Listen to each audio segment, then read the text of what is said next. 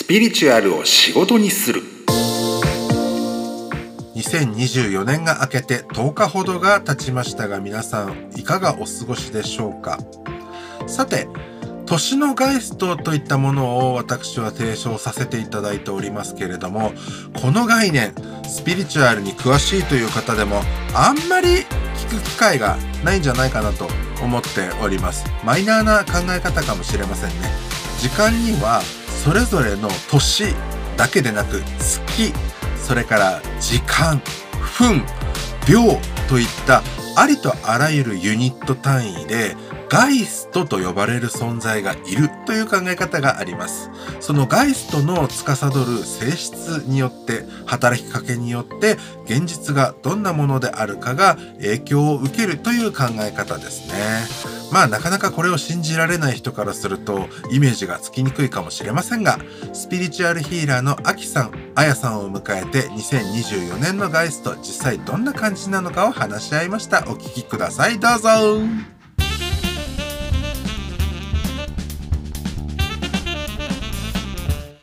じゃあお話しさせていただいたみたいに、2024年のガイストの動向というかね、性格というか働きかけについて早速見ていこうと思うんですけど、今年はもう正月からびっくりっていうかね、年が変わるなり全力出してきやがって的な、別にガイストが引き起こすわけじゃないものの、逆に言うと人間がそういうふうに引き起こす出来事を、まあ受け持ってくれる担任みたいな、クラスの担任みたいなものではあるんだけどね、秋さんどうですか、ここら辺は。そうですね。2024年入って感じてるのが、あの、身も蓋もないことで自分が動かないと何も動かないし、で、動くとそれが動きやすくなる。なんか反映されやすくなるなっていうのを感じてるんですね。うん。まさにね、私も本当にその1月のね、あの1日の午後あたりから一部で大変なことがいろいろ起き始めていて、なんかそこから先、地上波のテレビなんか見てる人はもう本当にそればっかりの報道になっちゃったみたいなことがあるみたいなんだけど、私、偶然というかなんか普段テレビ見ない人ねんで、っていう、あの、よくあるあれなんで、テレビ見てなくて、ちょっとテレビの報道からのなんていうのかな、影響っていうのを受けてないけど、やっぱり自分の仕事の方に集中できたんですよね。良くも悪くも。悪いことはないのかもしれないけど、だってあの、できることが正直、まあ、私からするとまあ直接的には何もないっていうことと、今年は正月三が日ね、イベントが目白押しで控えてて、その仕事バリバリこなさなきゃいけない正月だったっていう、まあ、ある意味人生初の正月の過ごし方をして、かつクリエイティブに自分の内面を出すっていうような動き方をしたから余計なんだけど、それは顕著でしたね。もう本当に、数時間単位でっていうか、もう本当にパッパッパって決まっていくし、で、お正月っていうものが明けて、やっぱり一週間ぐらい今経ってますけど、もう本当にあ、そうだ、やっぱりこうしようみたいな、本当に日々の思いつきでパッて動き方を変えたりとか、その場で、なんかそんなに苦労するわけじゃないけど、なんか、なんか別のプランに変更して、まあ、些細な予定ではあるけど、じゃあスポーツジム行くのか映画館に行くのかみたいなレベルであっても、なんか変えようとしたときに、あの自分がね、あのせっかく行くんだったらいい思い出にしたいなとか、充実した時間を過ごしたいなって思って、ちゃんと考えた上で、それに即した行動をしたとき、本当になんか狙った通りの結果がすぐに、はいお待ちって感じで、え、もうみたいな感じで来るから、すごいびっくりしてます。あやさんはどうですか？ガイストの影響を直接感じる感じないということについて意識したかどうかは、まあ別としても、年明けて去年とのまあ時代の空気というか、年の空気みたいなものの変化感じましたか？そうですね、年の、うん、変化を、うん、はっきりとは感じてはいない。と思うんですが、動き、その自分の行動力っていうところで、去年の1月と今年の1月で、なんかもう走り始めのこうダッシュするときの力が違うなっていうのは、あの、感じています。あそれは自分側ですごく意識を高くしたから、まあ、無理やりというか人工的に差をつけたんですかそれとも気がついたらそうなっているなって振り返る感じですか？どっちですか？えっと、自分でそのすごく行動していくっていうのが、えっと、去年の時点で後悔していることが結構多かったので、年末の時には、もうすでにあの2024年はもっと行動していきたいっていう気持ちがあったのは、の強くあったんですけど、あのそれにしてもこう動こうって思った時に、去年動こう、1月に動こうって思った時には、やっぱり躊躇してしまうことが多かったんですよね。動こう、動こうと思っていても。だったんですけど、今年は動こうと思って、なんかすぐに着手するっていう流れになんか乗りやすいっていう感じがありました。うん、乗りやすい。なんだろう、あの腰の重さとか、でもまあいっかっていう、なんか、これまで普通に起きがちだったあれがないんですよね。うん。それが自分側の努力で成長したからなのか、やっぱりその時代というか年の流れに乗りやすくなってる。まあ、つまり、そう乗りやすい、行動しやすさを促す年の流れになったってことなのかっていうのは、まあ、ちょっと詳しくはわからないし、まあ、鶏が先か卵が先か的にね、絡まり合ってるので、どっちが先っていうことは断言はできないと思いますけどもね。ありがとうございます。アキさんどうですかその行動について。内容とか、その成果についてちょっと触れていいならば。ああの2023年、去年まであのどうしてもなんかうまく回らないようなあの生活ルーチンがあったりしたんですよね。例えば食事の部分とか、あとちょっと私、集中がなんかちょっと途切れやすいみたいなところがあって、どうしても集中しづらい部分が出てきたりしたところが、あの今年正月明けて、まあ、8日ですけれども、なんかそこはもう整った、なんかモンドリ打ってた、2023年ずっとモンドリ打ってた部分が整ったっていう流れができているのがちょっと驚きだなっていうのがありますね。なんか今までなんかぐるんぐるんしてしまっていたところが、なんかようやく終わって、じゃあ2024年これから動くぞっていうところのなんか準備がパッと終わったみたいな感じのところがあります。うん。なんか3人とも、去年まではうまくいかなかったことが、今年になったら、まだね、1月明けて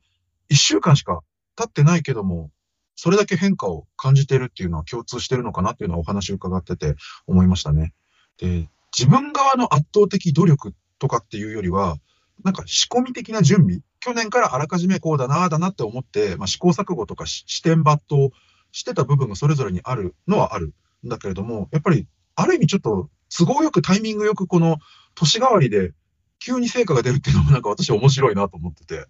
あの、私も実はそうなんですよ。本当に、例えばその英語の勉強とかも、なんか私、あの、スケジュールだけ立ててやらないマンみたいなのが結構あって、やれなかった畜生っていうのがすごく多い人なんですけども、今年は別にわざわざ手帳に、なんていうか、この日にここまでやるぞとか、書いたりしなくても、もう頭の中で現実的なスケジュールがあって、そのメモとかスケジュールアプリ使わなくても、その日のうちにさささって本当にやっちゃうし、で、そのやることでなんか別のことにしわ寄せがいく、なんか他の何かができなかったとか、なんか著しく疲れてしまったので、その回復を要するとか、まあ、ある日頑張っちゃった分、次の日がぼーっとしちゃったとか、なんかね、その手のやつ、本当去年はやっぱりまだあったんだけど、今年ないんですよね。変な持ち越しがなく、サクサクいける。という感想でございました。ちょっとあの、じゃあせっかくなんで、2024年のガイストの働きかけ方の今、now と、えーその特徴についてちょっと30秒ぐらい見ましょうか、全員で。各自でちょっと時間取って見てみてください、どうぞ。はい。うん。あやさん、伺っても大丈夫ですか？どうでした？はい、えっと、今、私がつかめたところでお話をすると、なんかこう、先ほどこう、さみみさんがお話ししていたところとなんか似ているのかなと思ったんですが、こう思ったこと、頭の中でこうひらめいたり、あ、これしようって思ったらもうすでに、すぐ、なんかもう体がそこと直結していて、もう動けるような、なんかすぐ本当に波に乗れるっていう感じの、えー流れっていう風に見えました。で、もしその時に、えっと、自分自身が動かないっていう気持ち、気持ちというか、思い、願いが強かった場合は、やっぱそこが叶えられていくっていう、本当にこう、はっきりと分かれる流れみたいな感じで伝わってきていました。以上です。ありがとうございます。あきさんどうですか？はい。えっといわゆる磁力の引力、まあ、積力の働きがすごい強く見えてたんですね。で、ある方の中で、あのより、まあ、工事の発展をしていくような意図があったときに、2024年のガイストはそこに対して引力を強くあの働きかけてくれるっていう姿が見えるんですね。で、一方で、ちょっとなんかその方にとって、あのなんていうんですかね、本質的ではないというか、あのもう、ある意味雑多な部分みたいなところで、なんか頑張っちゃおうとすると、そこなんか、2024年4年のガイストの積力的に働く部分が、あのそこを跳ねのけてちょっと壊してしまうみたいな動きも見えるんですね。結果として、じゃあどういうふうになっていくかというと、例えば、うん、その方の内面でもう工事の発展に向かっていくような、これやっていくぞというふうになっているものがあったときに、なんかもう、砂鉄に磁石磁石を置いたときにス、スルスルってあの線が引かれてあの吸着していきますけど、なんかその方の内面というかエネルギーの中で、あのうまく発展していって出ていくものが出ていくように、あのルートが形成されるみたいな流れが見えるんですね。一方で、じゃあそういったものない方がどうなるかというと、まあ、それはそれで、あ、これ違うんだなって感じで、あ、これうまくいかないルートだっていうふうに分かりやすくなるっていう作用もありそうで、なので、行動すれば行動した分だけ、こっちはうまくいくし、こっちはうまくいかないんだなっていう、なんか、ある意味失敗の方でも、あ、これ分かりやすく無理なんだな、じゃあ終了しましょうっていうふうに分かりやすくなれるっていう、ちょっとその判断がしやすくなるような働きかけがありそうだなっていうのが見えてました。以上です。ありがとうございます。その自分のためにならない方は、わざと叶わないようにされてしまうっていうのをね、すごい私も実感した。やっぱりお正月休みだったっていうことで、なんか惰性で、なんかあんまり自分のためにならないなって思うような人たちが集う、まあ、飲み会であるとか、もうあるなとは思ったりしたけど、なんかね、本当になんか邪魔をされているかのように、なんか運命か何かに邪魔をされてるかのように、そこにどうしても行けなかったりとか、まあ、あるいは会場まで行ったんだけれども、なんかその、びっくりするようなイレギュラーなトラブルが、その会場側で起きていて、なんか中止になったりとか、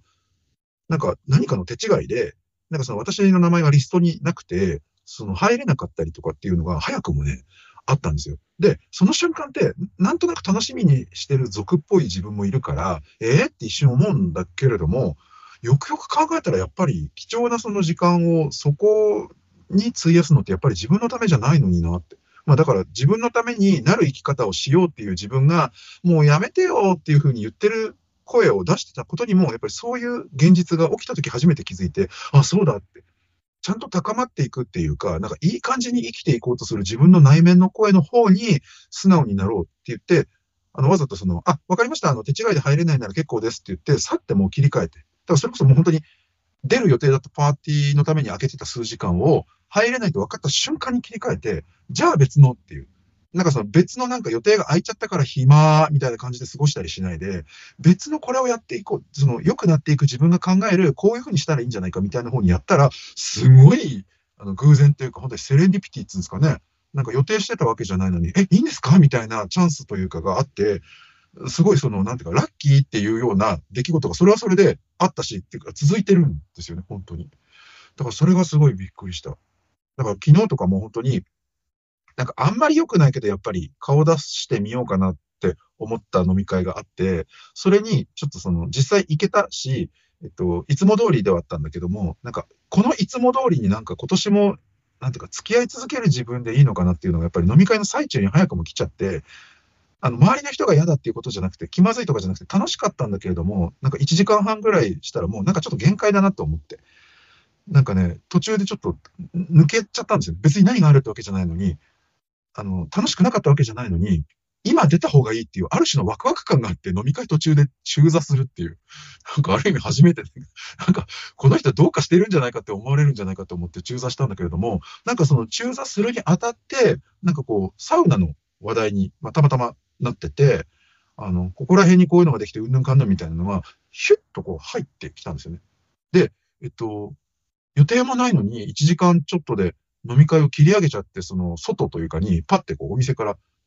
出て、さあ、新橋で何の予定もねえっていう私がどうしようかってなった時に、そのついさっきまで飲み会にいて、誰がっていうわけでもなく、なんかこう入ってきたその、サウナがうんぬんっていうので、スマホで調べたら、本当に徒歩圏内、歩いて5分みたいなところにその新しくできた噂のサウナっていうのもあって、へえと思って行ってみたら、本当に最高で、で、私そんなにサウナーじゃないんですよ。サウナ大好きじゃなくて。なのに、なんかね、例外的にっていうか、かそのサウナの設備というか、たまたまその温度なのかなんかが自分にあったのか、普段苦手な、あんまり好きじゃないサウナが、初めてすごいいい感じだなっていう風になってたんですよね。その温度なのか湿度なのか、なんとも言えないけれども、まあ、新しい最新型の設備で、なんか、これまでのいわゆるサウナと違うのか、自分はちょっとわからないんだけど、初めて、なんか、サウナが本当に、まあ、いいものなんだなっていう風に自分が感じた経験があって。で、そうすると、やっぱり代謝が良くなるから、あ、これ、日頃の運動とかも、このぐらい気持ちよく代謝が活化して、こう、脈がいい意味でドクドクして、汗がバーって吹き出る。これを日常のサイクルに入れていけばいいんだ。で、そして今なら可能だ。みたいな。なんか、これまでのような苦しさがない。でそれがどうしてなのかわからない。自分の体力が上がったからなのか何なのかわかんないけど、こんな風にうまくサウナであるとか、まあ、もしくはスポーツジムなどの運動を取り入れていけば、さらにいい感じの体とか体調になれそうだなっていうのがパーって見えたんですよね。だから、まあ、ちょっと話が長くなっちゃったけど、最終的にあの飲み会は途中で出たくなって出て正解だったっていうのがあったっていうお話でございましたっていう、ちょっと長い話聞かせちゃって申し訳なかったんですけども、そういう感じがありました。はい。という感じで、えっと、まとめると私は、えっと、思ったよりも、その、なんていうか、ちゃんとやってる人っていうか、いわゆるいい方向、真人間っていうとちょっと、行々しいけど、いい感じに生きていこうとできてる人は、すごいウェルカムなんだっていうのを感じてる。思った以上に、なんか、私の場合はですけれども、そうだそうだ、いいよいいよ、頑張って、応援するよっていう風に、フレンドリーに言ってくれてる感じがあった。まあ、ただ、世界規模で見たとき、とても何かいい風に応援してる感じじゃないようなことが起きてる地域であるとか、そういう目に遭ってる方々もいるので、あんまりこういうにぎにぎしい話をして浮かれてるのもちょっとどうかなとも思いつつ、そこはやっぱり人によるのかなと思うんですけど、ここら辺、秋さんどう思いますか？ああ、そうですね。あの、この1月から、まあ、8日、だいたい1週間ですけど、私の場合は、あの、あ、なんていうのかな。もう、このパターン終わりなんだなっていうところが、なんか明確に見えたっていうところなんですね。なので、ある意味、あの、うさみさんのように、すごいいいパターンが続いていって、そしてなんかもうセレンピティティで、あの、サウナに行って、なんかさらに発展的なみたいなところに、ちょっと今、この1週間は行けてないんですけども、その一方で、なんかこの人生を作っていくにあたって、ここ、もう20年、あるいは30年近くやってきたけど、このパターンじゃない方がいいんだなっていうのが、なんか蹴りがついたっていうのが、この7日間で起きたっていうのはすごいありがたい感じなんですよね。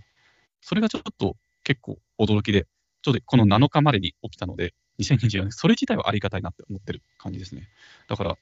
すごい上り調子じゃなくても、あのうまくしが悪い方にしがみつかなければ、あの正しい選択をしやすい2024年なのかなっていう感じがしています。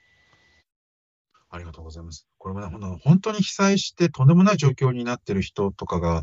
聞くことを考えると、あんまり無責任なこととかは言えないんだけれども、まさに蹴りがついたっていう今のアキさんのセリフ、本当にそうだなと思ってて、そのいい方に上がっていくっていうのが、本当にいい方に行ってる人は、まあ、イケイケどんどんな感じなんだろうけども、なんか、結局これまでのし悪いしがらみみたいなドロドロから抜け出せてない人は、そのまるでね、その麻薬中毒者が辛い禁断症状に耐えてでも何かそのリハビリを受けて、その薬から離脱する、薬の常習を止めるみたいな、あの地獄の苦しみっていう意味合いでの地獄の苦しみが、ちょうど今訪れてる段階の方っていうのもいるのかなと思いますね。まあ、ただこれを聞いたらなんかその被災した方がなんか自分が悪いことをしててそこから切れるためにこれが起きてるのかって解釈してしまうとちょっとなかなかなんていうの私がいつどこで悪いことをしたんですかみたいな話になって現世的には不謹慎な話になるんでなかなかだなとも思いつつも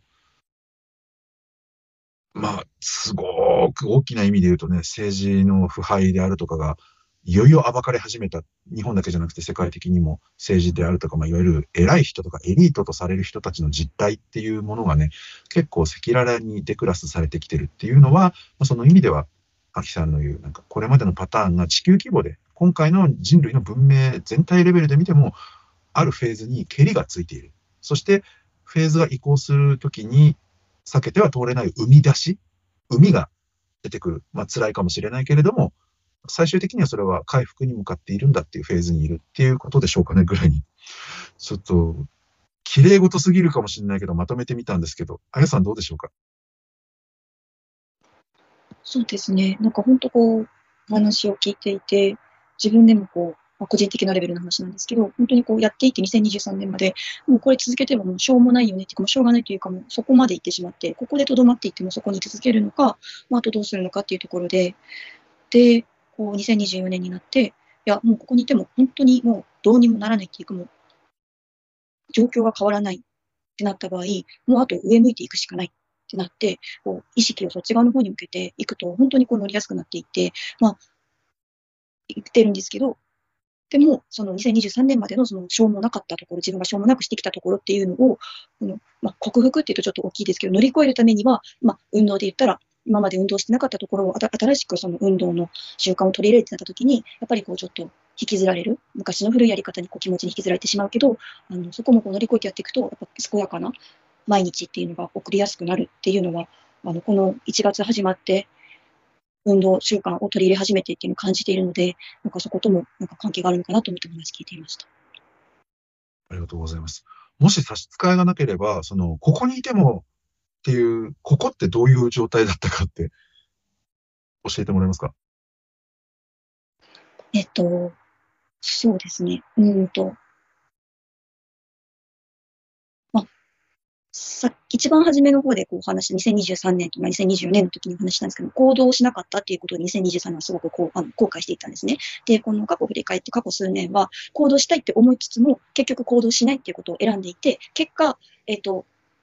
可もなく不可もなくな、なんか数年間になってしまっていて、現状変わらず現状維持のままで来ていて、新しい出会いも生まれず、生まれてもそれを続かせるような選択っていうのは自分がしなかったので、あの、経済的にもそうですし、精神的な自立っていう面でもそうですし、なんか本当にこう、このまま5年、10年、20年死ぬまで生きていったら、あの、後悔、死ぬ時に絶対後悔するっていう生き方のままに行ってしまうっていう感じです。なんかちょっと抽象的だったらごめんなさい。いえいえいえ、すごく伝わりました。あの、伝わった気がしますというか、そこなんだなって。なんかよくね、あの、自己啓発的というかビジネス本みたいなもの、もしくはカリスマ経営者が伝える名言というか、メッセージみたいなので、行動しろ、行動しろ、行動しろ、行動しろみたいなのが、お題目のように言われてるのって、逆にどうなんだろうって、ちょっとあの、冷めた目、もしくはひねた目で見てる方だったんですけども、自分今年になってみて、やっぱり、なんと行動しなきゃいけないとかっていう、ちょっと脅迫神経症的な捉え方では全然ないけど、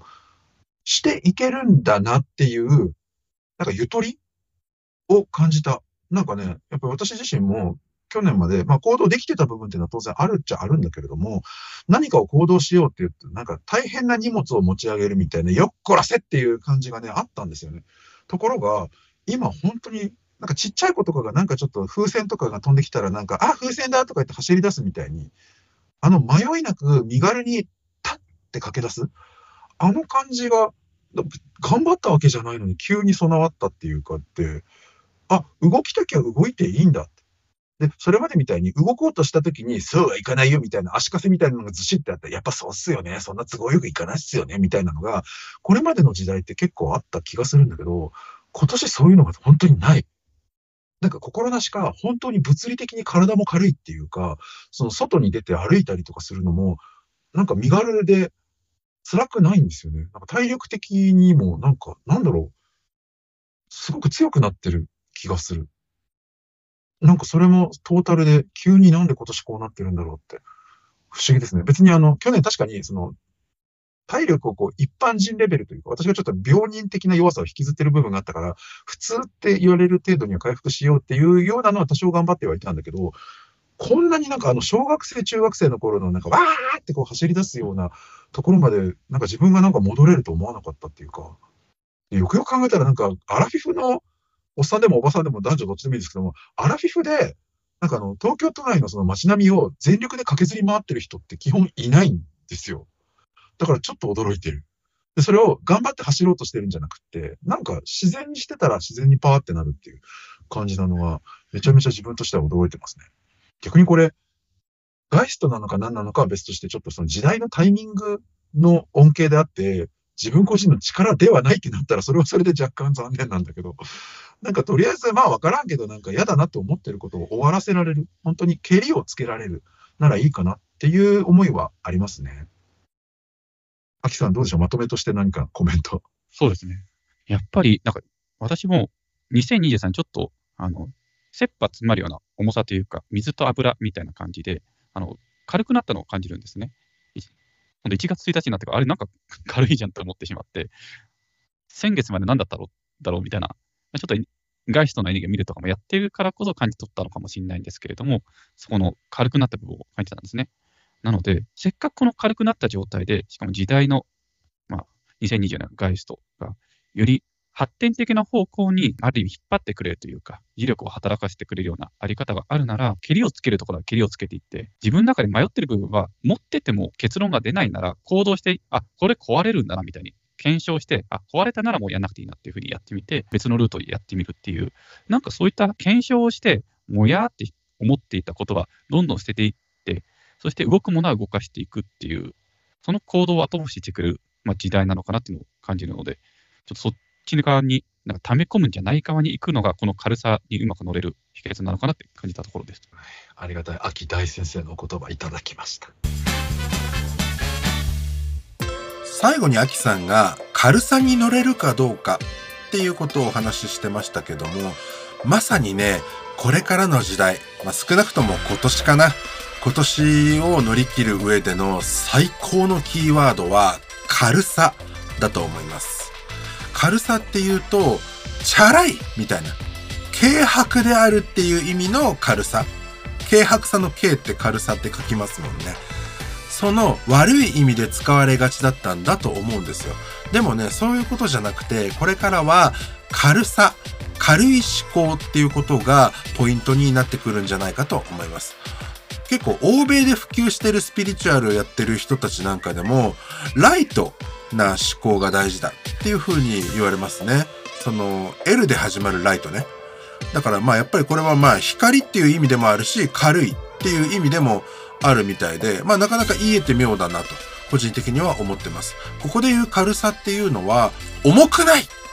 思考ぐらいに思うと、もしかすると日本人にはイメージしやすいのかなと思いますね。もう過ぎてしまったどうしようもないこととか、なんか起きてしまった嫌なこととかを、これは、だってって言って、良かれと思ってずっと引きずってしまう。こういう考え方っていうのは、ここから先、なかなか難しいんじゃないかなと思います。いやね、気持ちはわかるんですよ。起きてしまった悪いことに、しっかり原因を究明しようとかね。軽さで流さずに、ちゃんととことん向き合おうみたいな姿勢って、